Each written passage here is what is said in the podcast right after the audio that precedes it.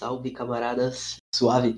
Sejam bem-vindos à Caverna do Morcego para mais um episódio com o seu podcaster da Praxis Maxis Morcego.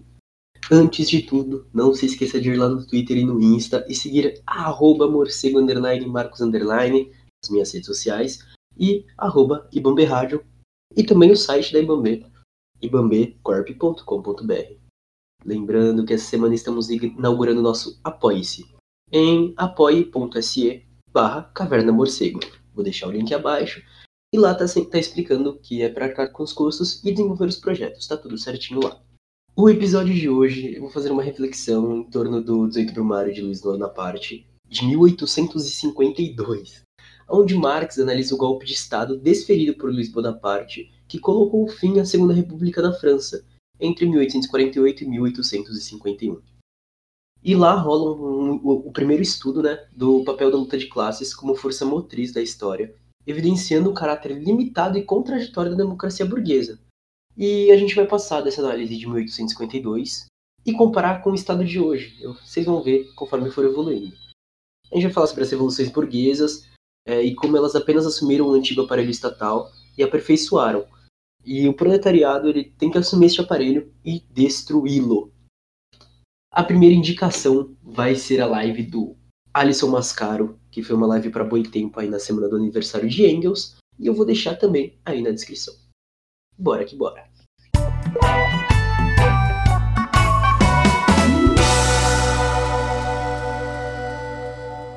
Bom, galera, agora sim, introduzindo o livro. O livro é que eu analisei foi o da versão da Boitempo do 18 Brumário, que traz o prefácio do Herbert Marcuse, e, bom, primeiro, primeiramente agradecer a Boitempo, se quiser lançar uns mimos, estamos na espera. E começando pela, pela, pela frase do Marcuse, que eu acho que é tem que ser o pontapé inicial. Nos dias atuais, em que a própria irracionalidade se converteu em razão, seu único modo de ser é a razão da dominação.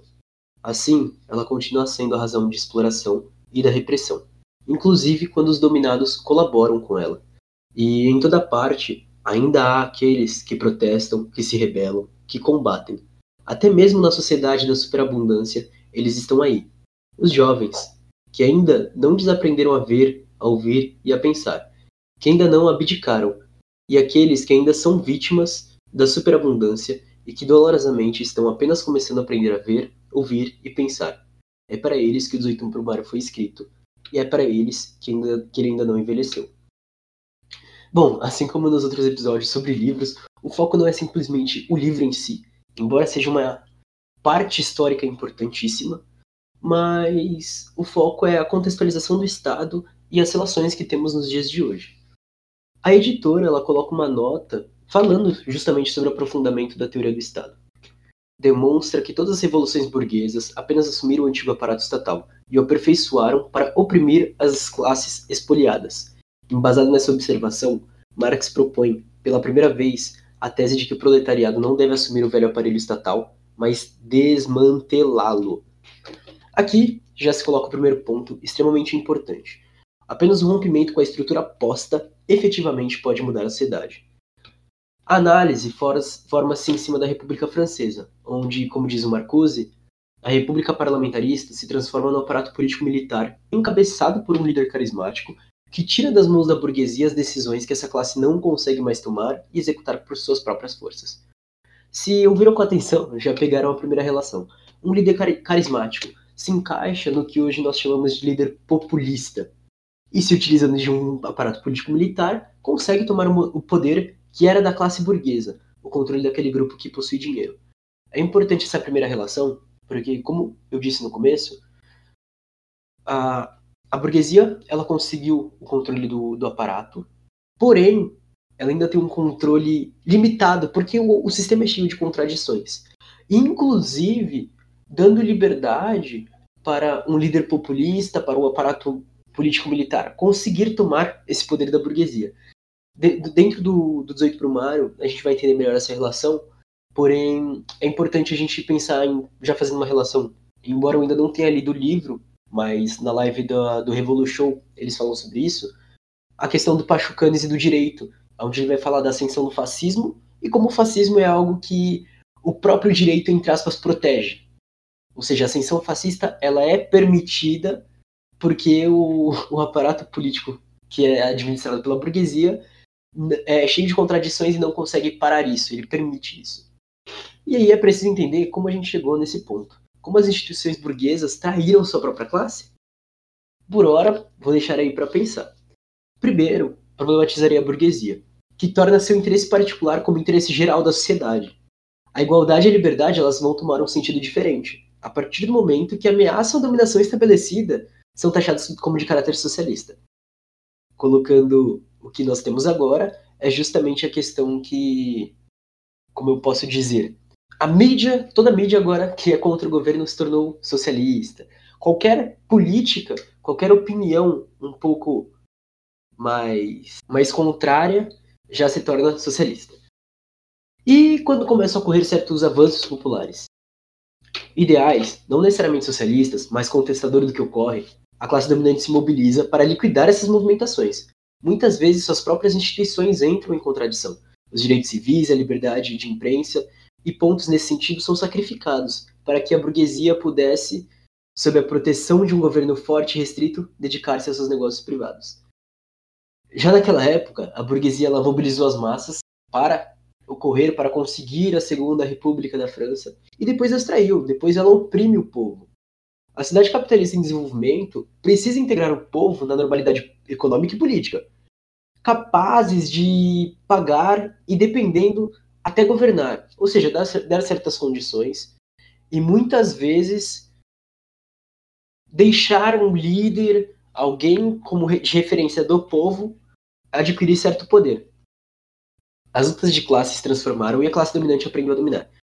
Então, vamos lá. Nós estávamos numa época feudal e a gente sabe de todo o processo que ocorre essa mudança. Eu já trouxe ela aqui em alguns outros episódios. E o que acontece? A classe burguesa, quando ela sobe na administração, o que, que ela percebe? Que ela conseguiria oprimir o povo e empurrar o povo meio que de escanteio, sabe? É igual a gente tem hoje. Hoje a gente tem um povo que, infelizmente, é desinformado. Não por questão do povo não querer, entendeu? É isso que eu tô pontuando aqui. É o ponto de ser um sistema que tenta, ao máximo, tirar a consciência política do povo.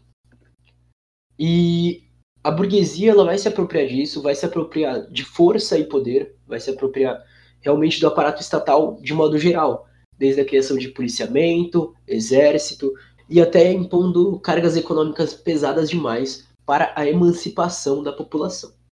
E assim encerra o prefácio de Marcuse. Bora para Marx?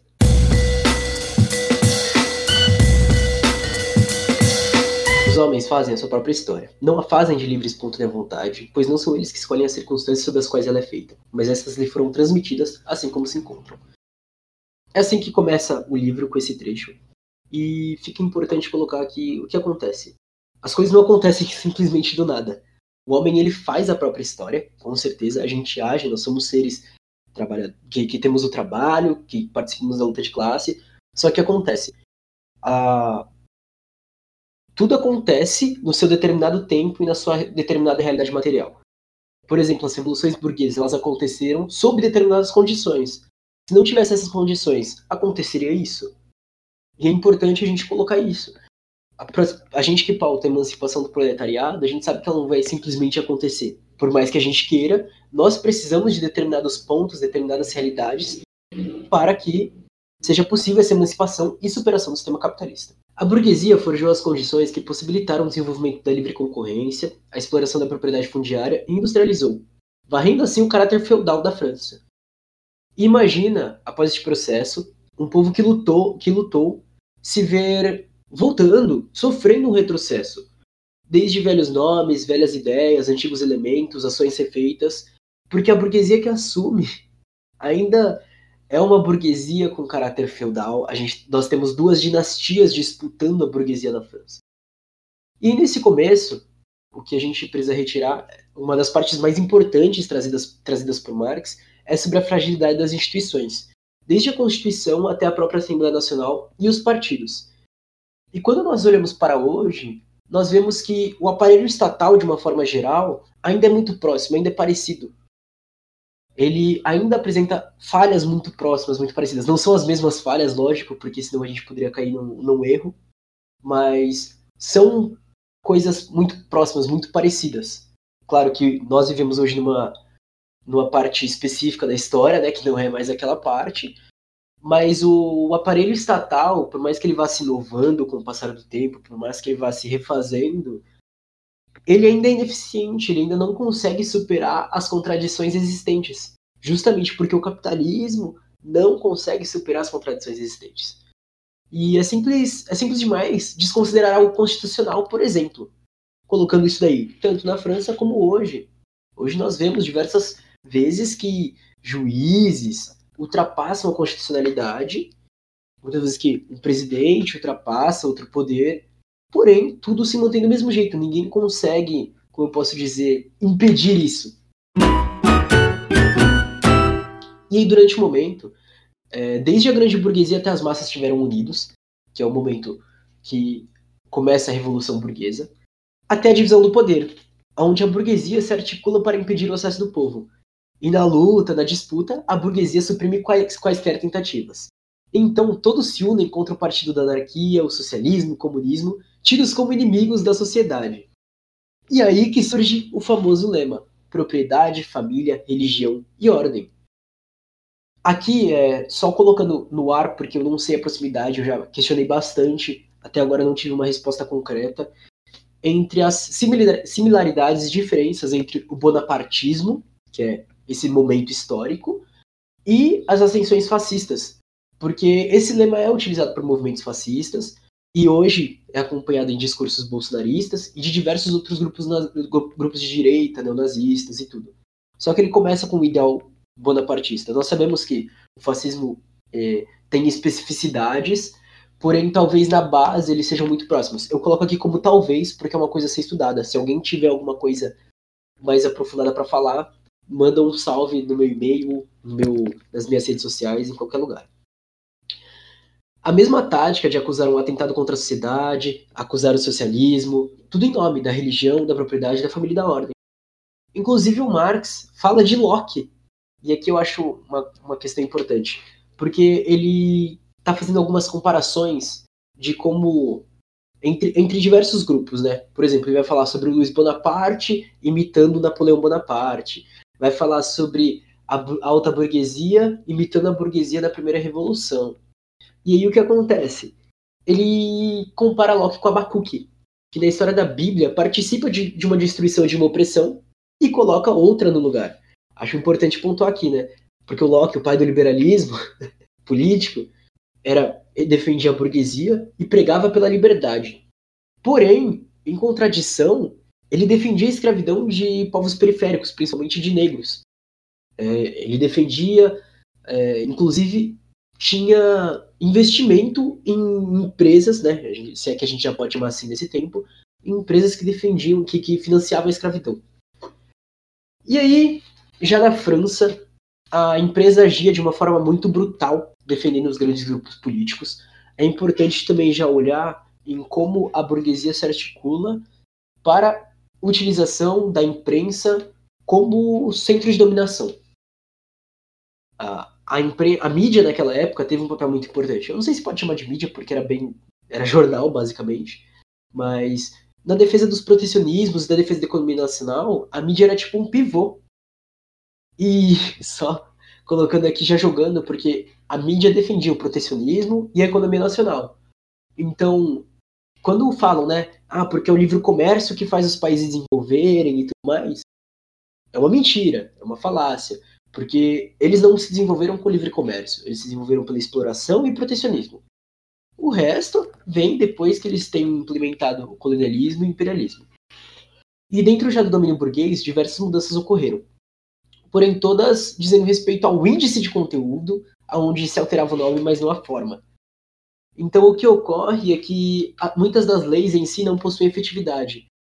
Elas mudam, se alteram, porém permanece a mesma coisa. É importante, é, é engraçado relacionar porque às vezes eu vou falando e a comparação ela vem muito que de cara, né?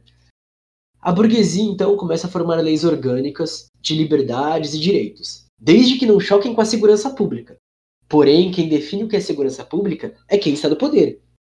Então, trazendo para um paralelo de hoje, quando aconteceu o um incidente no Carrefour, mês passado, inclusive completou um mês, hoje dia 20 que eu estou gravando, vai sair dia 21 o episódio. E é importante essa questão de segurança pública, porque o que a gente tem hoje é que surge uma defesa da propriedade privada acima da defesa da vida de, por exemplo, uma pessoa negra e periférica. Acho importante pontuar isso, porque o que acontece? Nós estamos fazendo uma análise do Estado e de, de como ele se fortalece, cresce e se desenvolve, né? Esse daqui é simplesmente o começo. Mas a segurança pública daquela época, ela foi criada para defender quem estava no poder. E ainda hoje ela é utilizada é, de uma forma muito parecida, né? É claro que hoje nós temos outras articulações, outros meios, a gente não pode ignorar a tecnologia, porém é no mesmo sentido. E a classe dominante preza pela liberdade deles.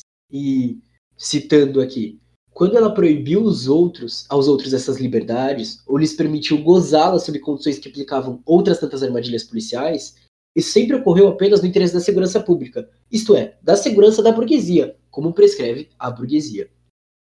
Então, entra uma análise sobre os poderes da França, falando sobre a tremenda contradição dos três poderes. Eu não vou me aprofundar, pois né, caberia uma análise de como funcionava lá. Também gostaria de fazer uma comparação de como funciona agora, porque eu acho que seria importante se fosse trazer isso, trazendo essa completude. Eu vou deixar o, o, o, eu vou tentar deixar o link ou pelo menos o nome de um texto que foi indicado pelo meu revisor, aonde ele traz a tabela dos grupos que disputavam, como eles atuavam, como eles eram chamados no livro, que foi uma coisa assim muito esclarecedora e muito simples.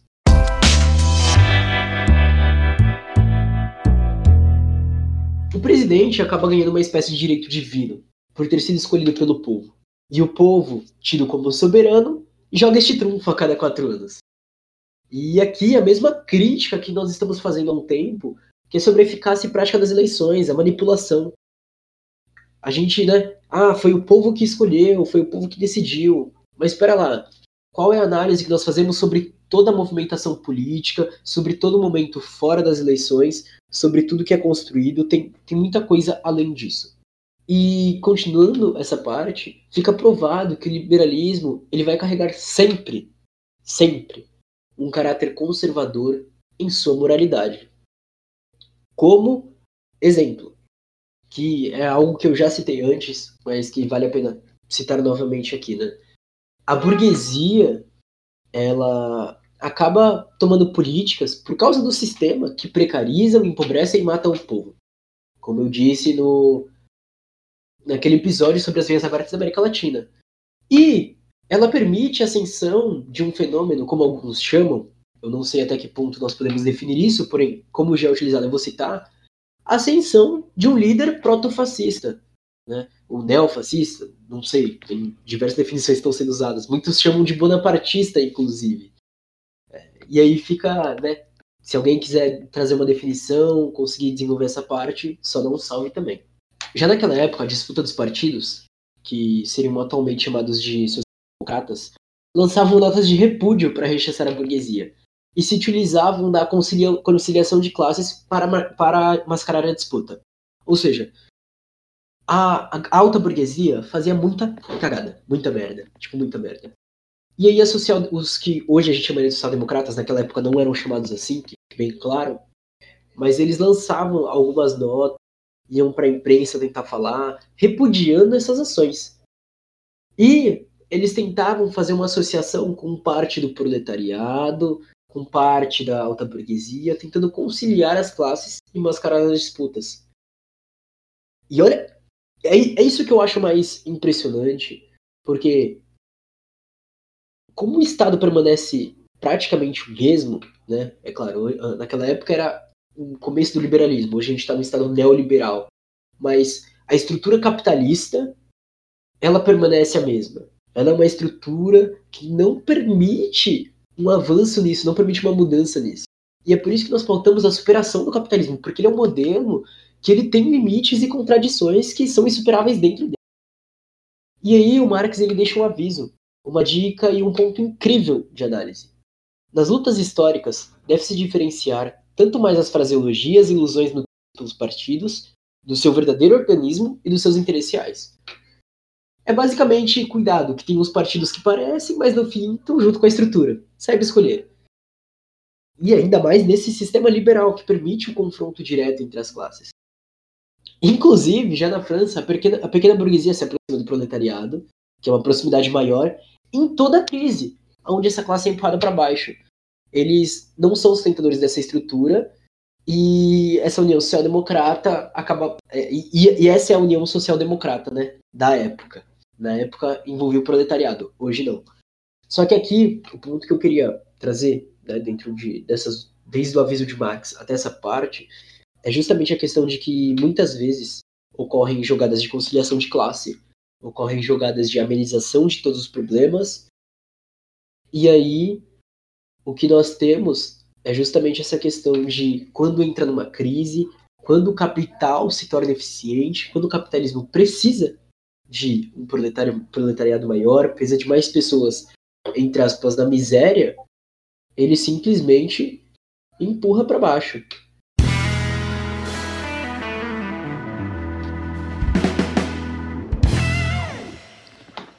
E aí, com o avanço da burguesia para destruir tal grupo e o distanciamento da cidade, acabam perdendo força.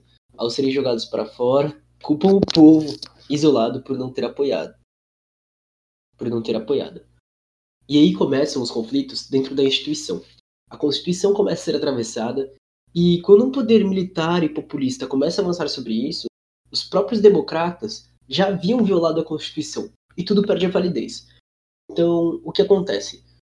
quem estava lá, quem estava no poder, que era a burguesia, errou demais. Então imagina, puta, fez um monte de cagada. E aí quando chega um poder que tenta atravessar isso, que começa a fazer várias cagadas, já não tem mais, como posso dizer, não, não necessariamente a validez, mas sabe aquele papo de tipo, porra, mas você também vacilou? E aí acontece essa questão.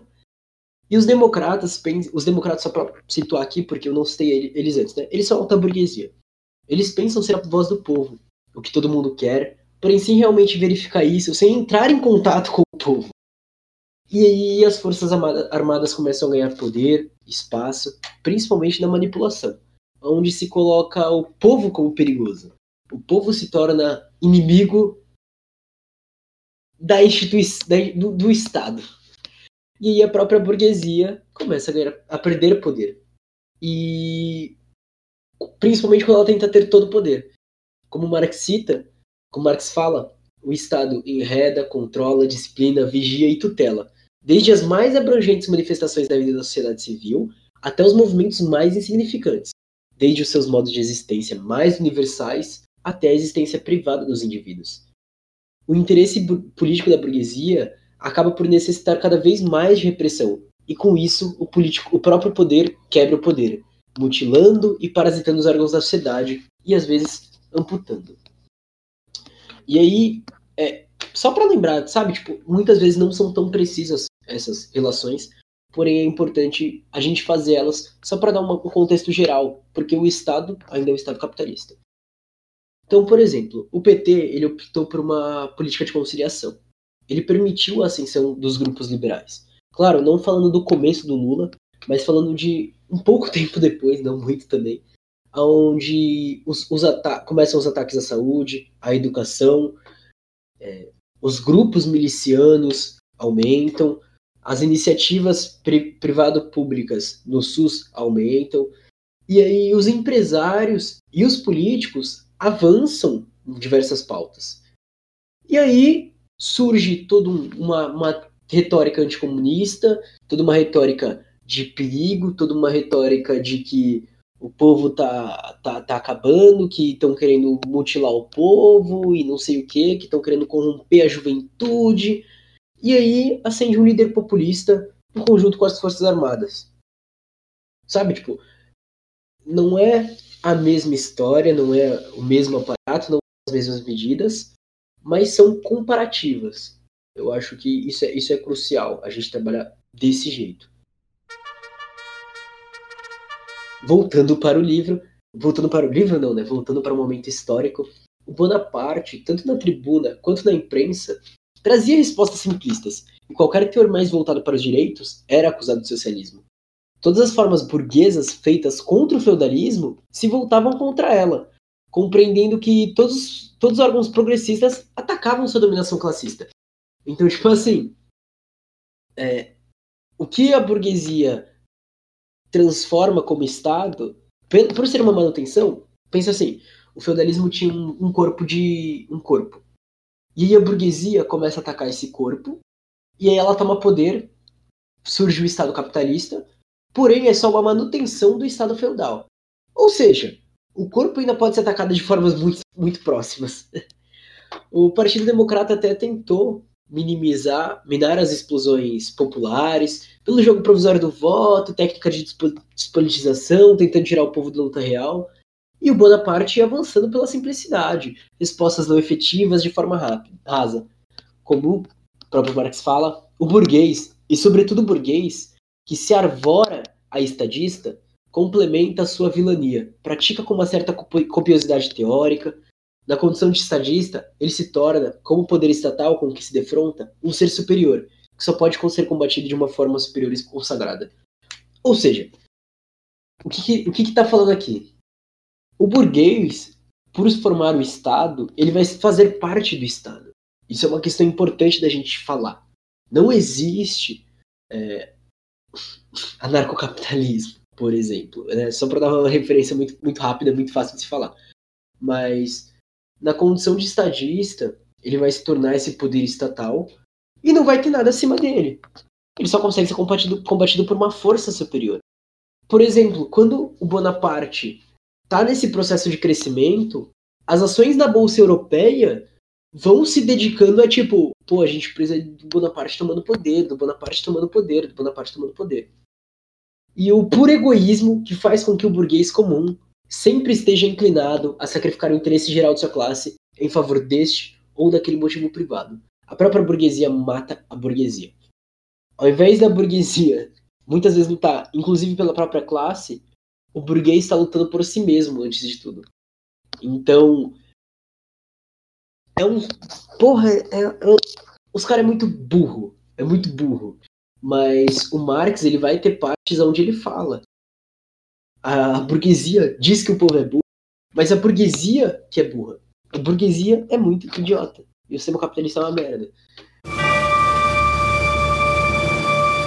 E aí aqui entra uma parte muito legal, que é onde Bonaparte, quando ele já está adquirindo certo poder, ele elege ministros insignificantes que atuavam como figurantes.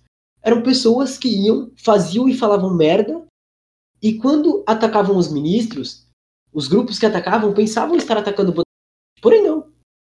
Eles só, tava, só estavam atacando os ministros. E é, é muito louco isso, né? Porque é foda. Eu não vou falar sobre o conflito direto entre os poderes da França, não, não convém. Mas, porra, muita semelhança, né? E aí o processo econômico, como é citado o Economist de Londres, falando sobre a vitória do poder executivo, Bonaparte daria estabilidade política. Então, rolou nessa época uma análise simplesmente da questão política, mas não estava sendo olhada para a questão do comércio e da indústria nacional, tanto para dentro quanto para fora. E aí a parte da burguesia começa a se com esse pensamento. O próprio Marx fala: o domínio político da burguesia é incompatível com a segurança e continuidade da burguesia, destruindo com as suas próprias mãos na luta contra as demais classes da sociedade, todas as condições do próprio regime. E é isso. Seja por questões econômicas, seja por questões políticas, a burguesia sempre acaba fazendo, é, terminando nisso.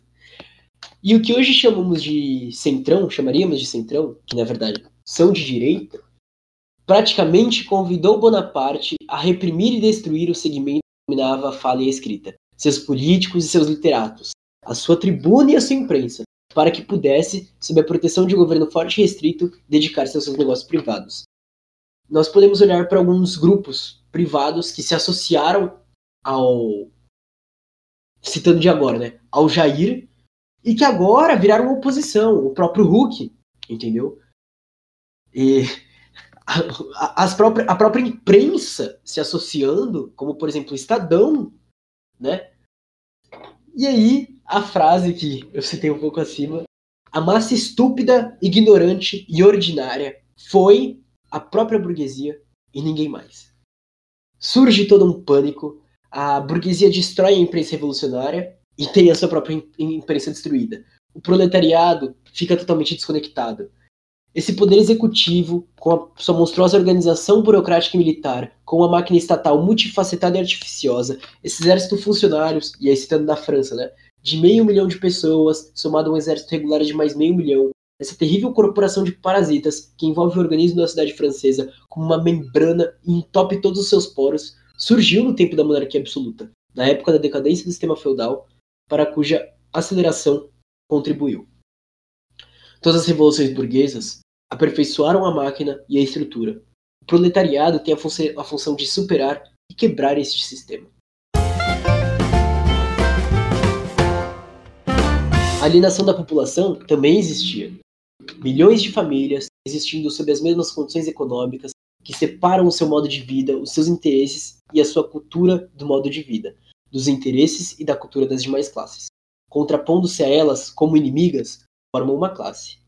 A identidade dos seus interesses não gera entre eles nenhum fator comum, nenhuma união, nenhuma união nacional e nenhuma organização política. Eles não constituem classe nenhuma. Ou seja, eles fazem parte de uma classe, só que eram impostas medidas para, como eu posso dizer, separar esses, esses grupos que seriam uma classe para que eles não componham classe nenhuma. E toda vez que surgia qualquer movimento popular, a burguesia os repelia com violência sempre que se punham em movimento. E o motivo disso é simples. A burguesia necessariamente temerá a estupidez das massas enquanto elas permanecerem conservadoras, e o discernimento das massas assim que elas se tornarem revolucionárias. Ou seja, a burguesia teme o momento da mudança da mente das massas. Dentro do campo, a própria a propriedade rural aristocrática substituída pelo capital burguês, dessa escravização ao capital para a qual inevitavelmente rumo ao seu desenvolvimento, a propriedade parcelada transformou a massa da população francesa em trogloditas. A burguesia se tornou o vampiro que suga o sangue do seu coração e a medula do seu cérebro e o joga no caldeirão alquímico do capital. E sobre Bonaparte, o uniforme era seu traje oficial, a guerra era sua poesia, a pátria era a parcela ampliada e bem acabada na imaginação, e o patriotismo a forma ideal do senso de propriedade.